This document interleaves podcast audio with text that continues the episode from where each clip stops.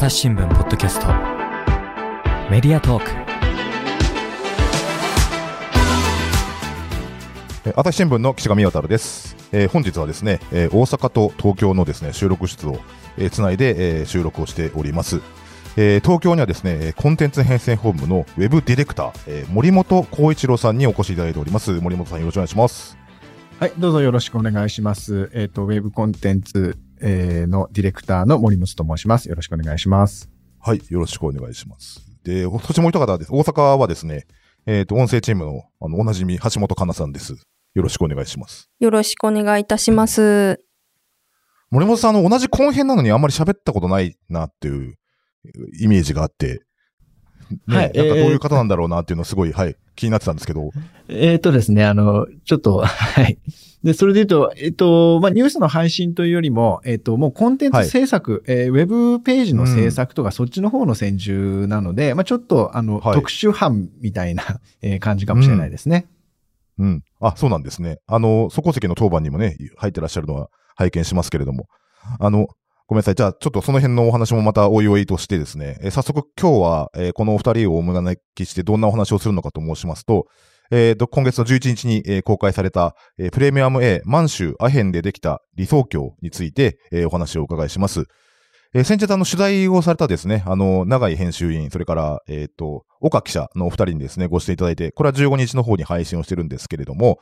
えー今回あの、ね、このプレミアム A のですね、この、かっすごいかっこいいページができてるんですけども、このページの制作に携わった森本さんに、えーお話をお伺いします。で、えっ、と、橋本さんの方は音声チーム員なんですけれども、今日は MC じゃないんですね。そうなんです。今回この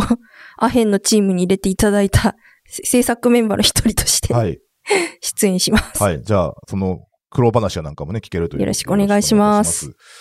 お願いいたします。で、まずは森本さん。はい。はい。えっ、と、このプレミアム A、いくつか私も、あの、拝見したことあるというか、毎回見てるんですけれども、いわゆるあの、業ううちの社内ですかね。では、リッチコンテンツという呼び方をしているかと思うんですが、これ私あの、ちょっとごめんなさい。こんな、こういう部署にいながら恥ずかしながらデジタル弱者でですね、あの、ちょっと何がどうリッチかというところも含めてですね、えーちょっと一から教えてもらえたらなと思うんですけども、お願いできますか？はい。えー、いわゆるその、ニュース、新聞社とかですね、えー、通信社とかが、えっ、と、リッチコンテンツと呼ばれるものをですね、えー、作っています。で、これは何かと言いますと、いわゆるそのテキストや写真、えー動く、えー動画とか、動く地図とか、動くグラフとか、えーもちろん記事をですね、組み合わせて、で、ウェブに特化したコンテンツ表現を、えーやろうっていうことで、えーまあ、いわゆる通常の記事に比べて、えーリッチ、えーだからリッチコンテンツっていうような呼び方を、えーしてます。まあ、具体的には、その温泉旅館とか、レストランとか、アパレルのブランドのウェブページとか、すごくかっこいいウェブサイトっていうのがあるんですけれども、まあ、その表現手法をニュースコンテンツでも取り入れようっていうものですね。えまあ、そういうものがリッチコンテンツと呼んでいるものです。はい具体的には、その、どういうふうに、こう、違うのかなっていうところを教えてもらえますか？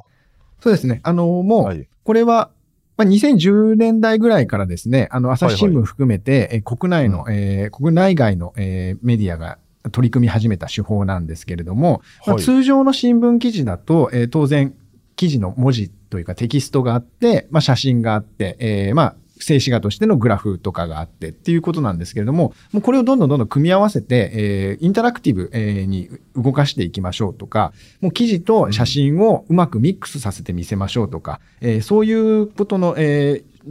表現手法のことです。で、もう国内ですと、まあ、日経新聞さんとかすごい、あの、結構豪華なものを作ってますし、まあ、読売新聞さんですとか、毎日新聞さんですとか、最近ですと、あの、ブロック紙の、えーでも結構頑張ってるところがありまして、で、海外だと、あの、ニューヨークタイムズさんとか、あの、ワシントンポストとか、あとは、サウスチャイナモーニングポストという、えーメディアとかも、えー結構や、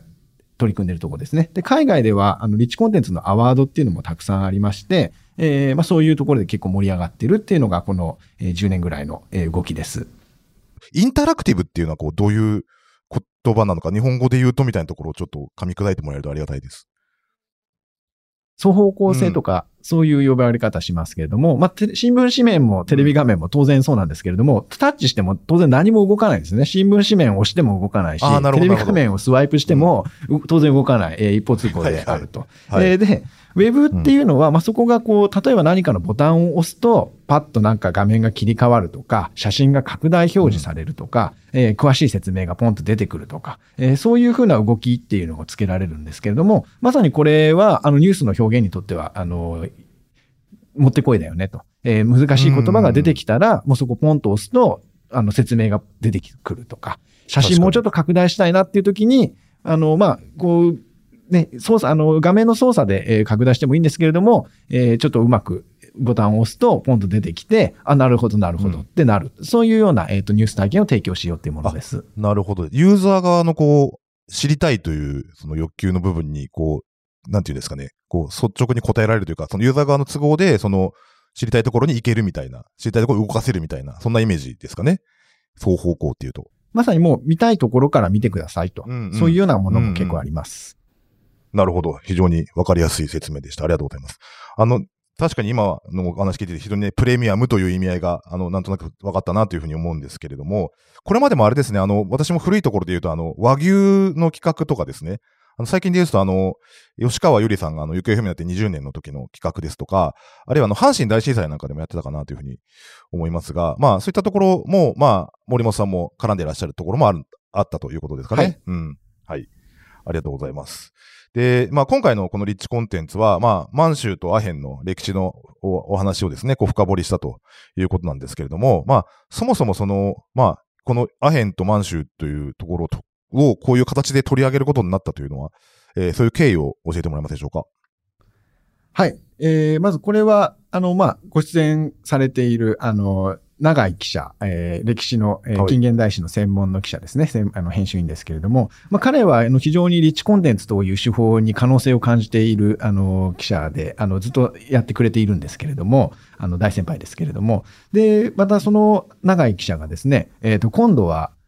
あの、満州とアヘンでやりたいと、えー突然、思い、突然ではないで言い出しまして、えーで、私たちのところに、まあ、どどういうことができないかっていう話が来たんですね。で、なかなかこれは、あの、まあ、長生き者はこれまでも、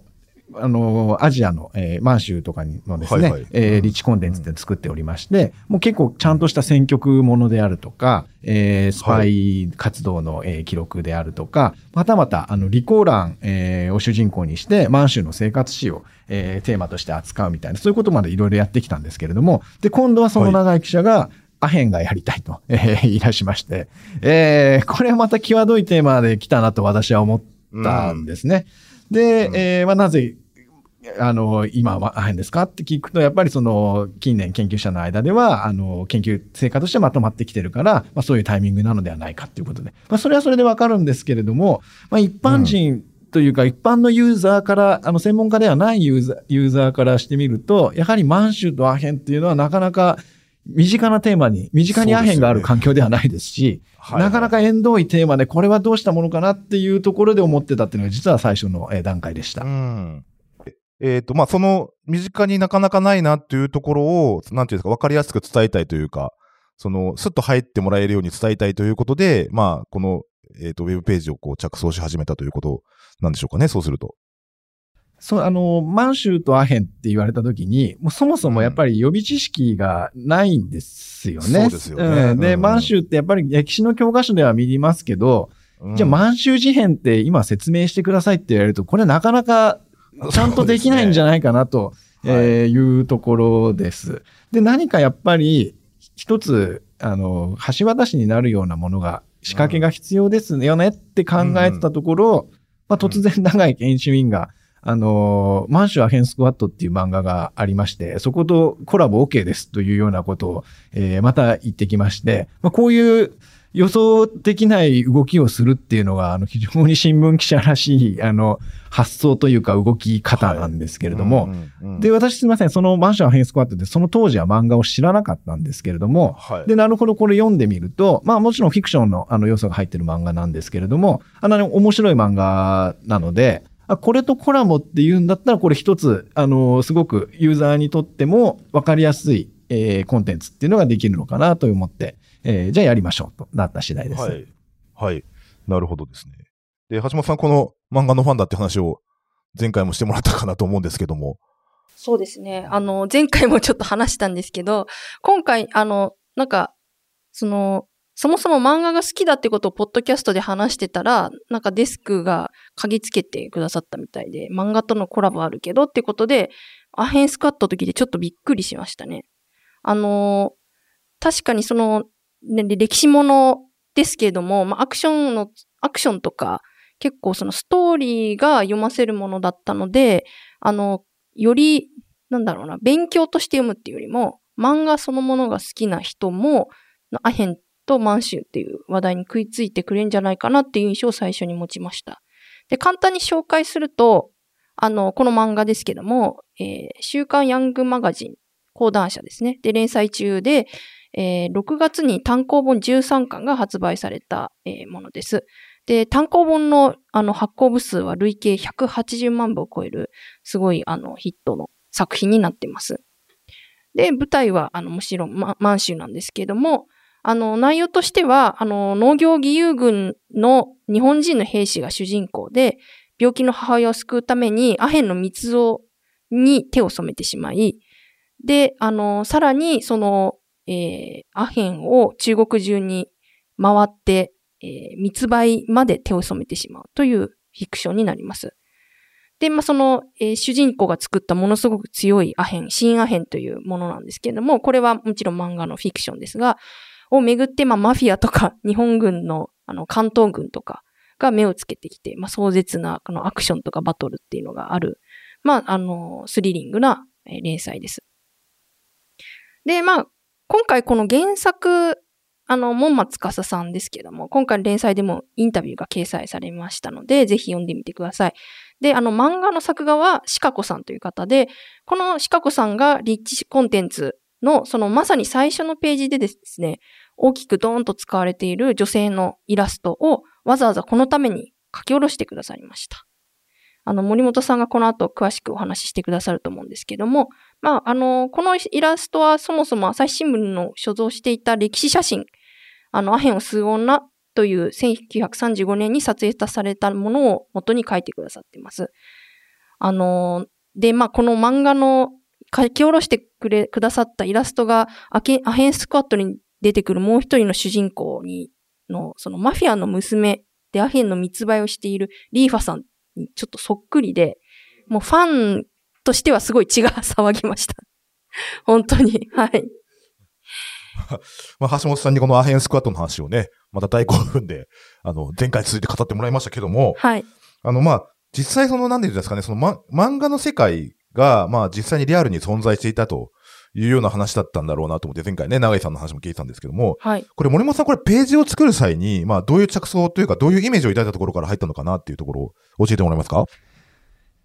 それで言いますと、やっぱり新聞社がやる歴史もの、あの特に満州だと、やっぱりこの、すごく情報としては密なんですよね。その、うんうん、うん。きっちり取材して書いてあって、えーだけれども、やっぱりこう、絵が浮かぶかどうかっていうところが、あの、記事を読んだ時に情景が広がるかどうかっていうところって、やっぱり満州の写真とか、えーそういうのを見たことがある人だったら、それが浮かぶんですけれども、なかなか最初の文字と白黒写真だけだと、そこの情景が浮かばないんですよね。浮かばないんだろうなと私は思っいました。で、その中で、じゃあ例えばその漫画が、えーのコマ、イラストをですね、あの、使っていいですよって講談社さんが、えっ、と、言ってくれまして、で、その漫画を、まあ、ページをめくっていくと、例えばその満州の、都市、都会の街並みであるとか、逆に田舎のこう、ちょっと寂れた感じの風景とか、そういうことがちゃんと書いてあると。で、それも、えーちゃんとし、あのー作者の方は取材とか、あの、ちゃんとした歴史の的な資料に当たって、えー書いているわけなので、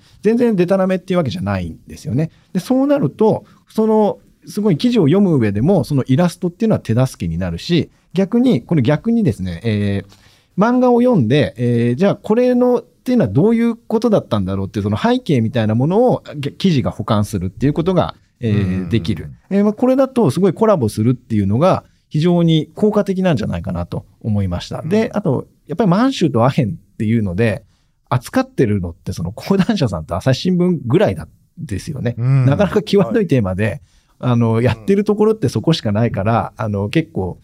あの、マイノリティ同士仲良くなれるのかなっていうのも、あの、私は思ったところです。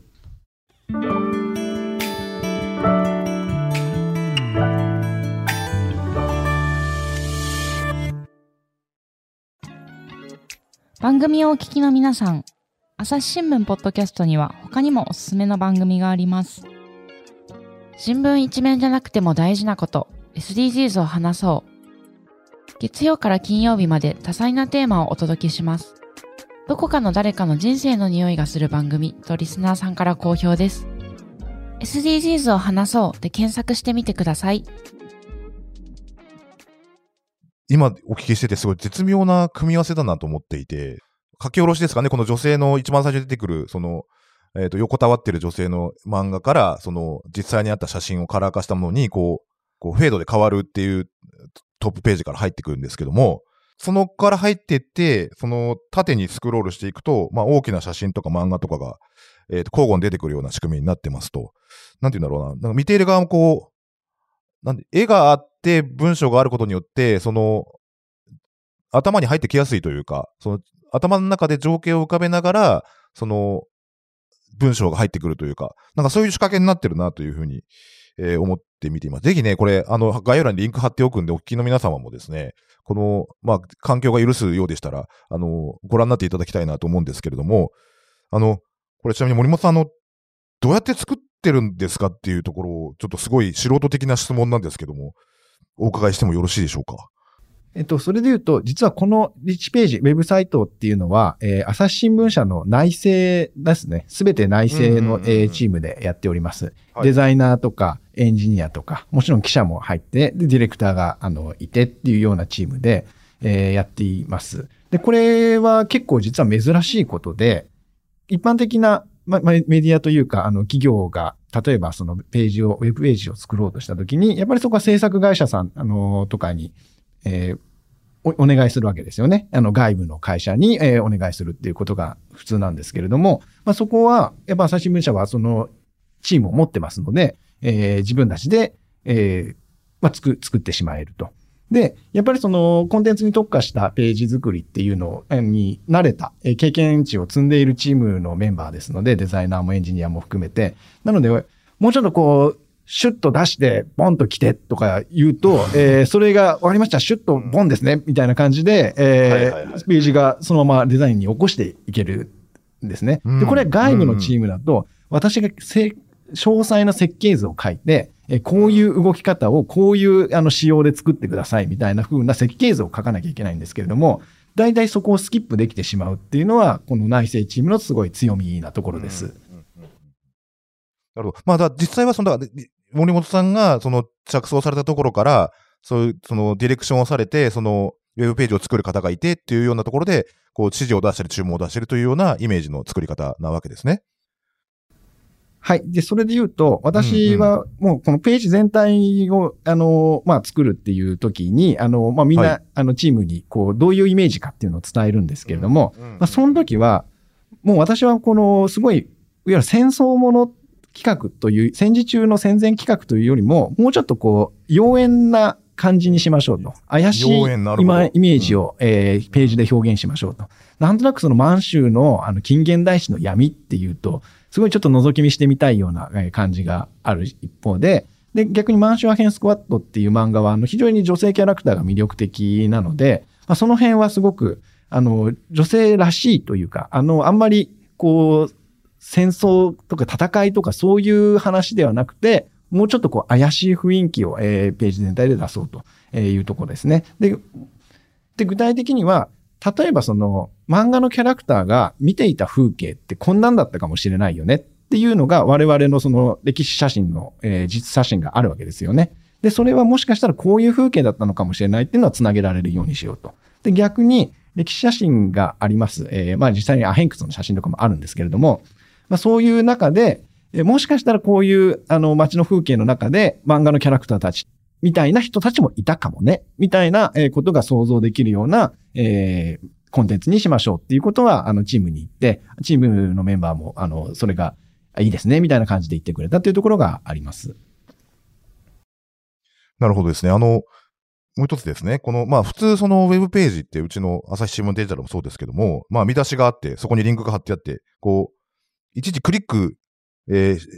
しないとその記事の中に入れないっていうところなんですけども、今回その、スクロールしていくだけで、その、次々にこう、勝手にこう次のところが出てきて、その、なんていうんだかん自然にこう理解が進んでいくなっていう感じを覚えましてですね。で、あの、まあそういったところのその、企画、アヘンの企画全体に対する、その、このページの位置づけみたいなところってのはどういうふうに意識されてましたか？まあ、ページの作りで言うと、実は結構オーソドックスで、あの、最近よく見るあの、縦漫画ってありますよね。スマホで見る縦漫画みたいな。あーあーってスクロールしながら見る。ああいうのの、こう、使い心地みたいなことは、あの、再現しようと、えーしております。はいはいで、もうやってることって実は結構シンプルで、まあ簡単な、簡単なというか、短い説明文、えーざっくりとした説明文と、まあそれに、えー連動する、えー漫画のコマ。で、あとはその漫画のコマの、まあ実際にはこんな風景でしたとか、こんな人物でした、みたいな写真、えーっていうのの繰り返しなので、えーまあそこはこう見ていて、ススースースースー気持ちよくスクロールできるっていうところは、うんあの大事にしたところですね。うん。うん。中井さんがね、お書きになった、あの、原稿、すごく、あの、中身も濃くてですね、あの、何百行っていうね、あの、たくさん書いてもらって、えーっと、だからそこに入っていく上での、その、なんか入門編みたいな感じにはぴったりだなというふうに思いましたけども、その辺の、あの、こだわりというか、あの、森本さんの狙いみたいなところでいかがですか？まさにここの、あの、リッチコンテンツって呼んでるページは、まさに入門編で、えー我々新聞記者が、こう、しっかり取材して書く、えー連載記事みたいなやつは、まあ、中級編、上級編っていう位置づけ。なので、記事を読む前にリッチコンテンツをささっと見てもらえると、なんとなくこう世界がわかると。あの、基礎的なことが分かって、あ、こういう情景だったんだねと。で、その上で記事を読んでもらうと、より理解が広がるよねっていうところが、あの、まさに狙ったところです。そのまさにその入門編という意味では、この途中にそのアニメのキャラク、アニメって漫画のキャラクターが出てくると思うんですけれども、そのまあキャラクターが、まあ、は、まあ歴史的な事実とはまたちょっと違ったところもあったと思うんですけれども、その漫画の使い方っていうのはどのようにそのな狙いで森本さんは、あの、今回のコンテンツは作られましたか？はい。えっ、と、マッシュ派遣スクワットってあの、当然歴史の史実を元にした、えー土台にした漫画なんですけれども、そこは当然あの漫画なので、フィクションの要素っていうのが、あの、入ってるわけですね。で、一方でその我々新聞社っていうのは、フィクションの要素っていうのは全て排除して、もう事実関係だけ、えーもう確定した事実、えーですよね。研究とか、あの、取材によって、もうこれだ、間違いないっていうところだけを取り上げるっていうところが、もうメディアとしての違いなのかなとえー思ってるので、そこの、あの、フィクションをどう扱うか、あの、フィクションと事実をどう切り分けるか、あの、住み分けるかっていうところは、あの、しっかり、あの、気をつけた、えつもりです。例えばその漫画のキャラクターですと、あの、すごいサラサラの長い髪の日本兵とかが出てくるんですね。でも、当時はたそういう髪型の日本兵って、えー当然いないわけで、でもそんなのって、えーまあ作者の方、漫画の作者の方も分かって書いてるわけですよね。なので、そこを我々が、いや、こんな髪の人はいなかったとか突っ込んでも、それは全然、あの、面白くない話で、えー全く、えーそんなつもりはないし、揚げ足取りを、が目的ではないと。なので、まあ、フィクションはフィクションだっていうのを当然分かった上で、えーまあ、さらにそこから話が、えー広がっていあの、理解が広がっていく、えーそういうようなコンテンツっていうのは、私はすごいいいなと、えー思っているところです。そうですね。なんか、あの、ね、歴史の教科書とかでもキャラが可愛く描かれてたりしますもんね。その方が子供たちも理解できますけど、それに似た感じですよね。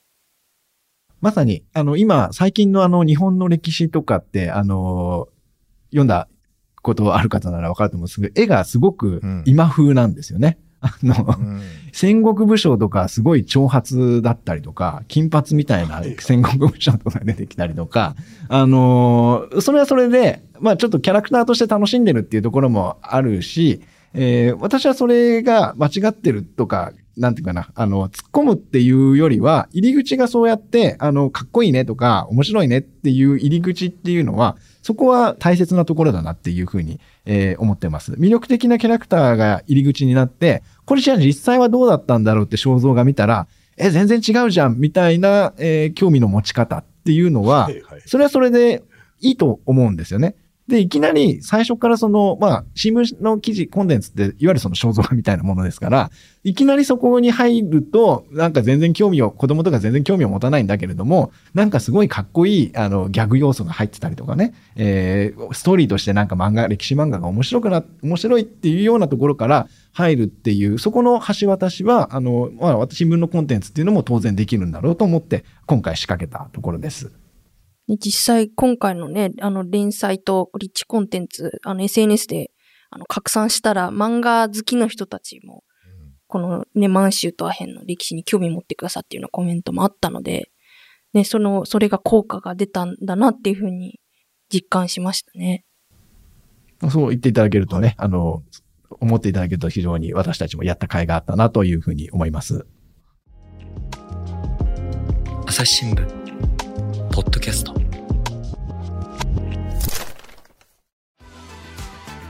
話はまだまだ続きますが、続きはまた次回。はい、ということで、えっ、と、ウェブディレクターの森本光一郎さん、それから、えー大阪音声チームの橋本香奈さんとお話をしてきました。えっ、と、橋本さん、今回、あの、ご紹介した、えー満州アヘンでできた理想郷、改めて、その、えーどういうふうにして見れるかというのを教えてもらえますか？はい。えっ、と、こちらのリッチコンテンツ、満州アヘンでできた理想郷は、朝日新聞デジタルで見ることができます。一番簡単な入り方は、あの、トップページの連載タブのに、連載偽りの帝国、満州、アヘンマネーを追うというのがあります。こちらは長井編集員や、あの、岡記者が執筆した記事、この連載が読めるページなんですけども、それすべての連載の部分にリッチコンテンツのバナーとかリンクが貼ってあります。えーで、そこから入っていただくと分かりやすいかと思います。あと、今回の番組で紹介した、あの、リッチコンテンツ内の、あの、カラー化した写真全11枚のビフォーアフターがわかる写真ギャラリーは、リッチコンテンツを最後までスクロールしていただくとリンクがありますので、そこから入ってください。さらに、その満州を知るために基礎的な、あの、キーワードを教えてくれる、満州を知る10ワ10のワードというのも、えーえーリッチコンテンツの最後の、えーリンクにございます。ぜひご覧ください。はい。えっ、と、最後、じゃあ、森本さん、このページの、あの、リスナーの皆さんに、えーぜひというお声掛けいただけたらと思います。はい。えー、それで言いますと、あの、もうすでに見ていただいた方方からは、あの、非常に、あの、お褒めの言葉、あの、SNS とか経由してですね、あの、いただいておりますので、あの、ぜひ、ちょっと見てみてくださいと。で、あの、まあ、そういう、SNS でもらう声の中には、あの、満州アヘンスクワット買いましたみたいな、えー声とかも、あの、ありますので、あの、ちょっとそちらも合わせて、あの、見てみると、より、あの、世界が広がるかなと思いますので、どうぞよろしくお願いいたします。はい。えーじゃあ、改めまして、えー森本さん、橋本さん、ありがとうございましたあ。りがとうございました。ありがとうございました。えー最後までお聞きいただきましてありがとうございました。えー今回のですね、えーリッチコンテンツ、えー、満州アヘンでできた理想郷はですね、えーこれは、えー全部すべて無料で、えー見れるページになっておりますので、えー概要欄の方からお入りください。でそれから、あの、長井編集員とか岡記者が執筆した、あの、連載、えー偽りの帝国、えー満州アヘンマネーを追うというのは、これは、あの、有料会員のでしか読めない部分もございますので、えこれを機会に、えベーシックコース980円から、えコースございますので、えこの有料会員登録の方もご検討いただけたらなというふうに思います。はい。ということで、え朝日新聞ポッドキャスト、お朝日新聞の岸上渡がお送りしました。えそれではまたお会いしましょう。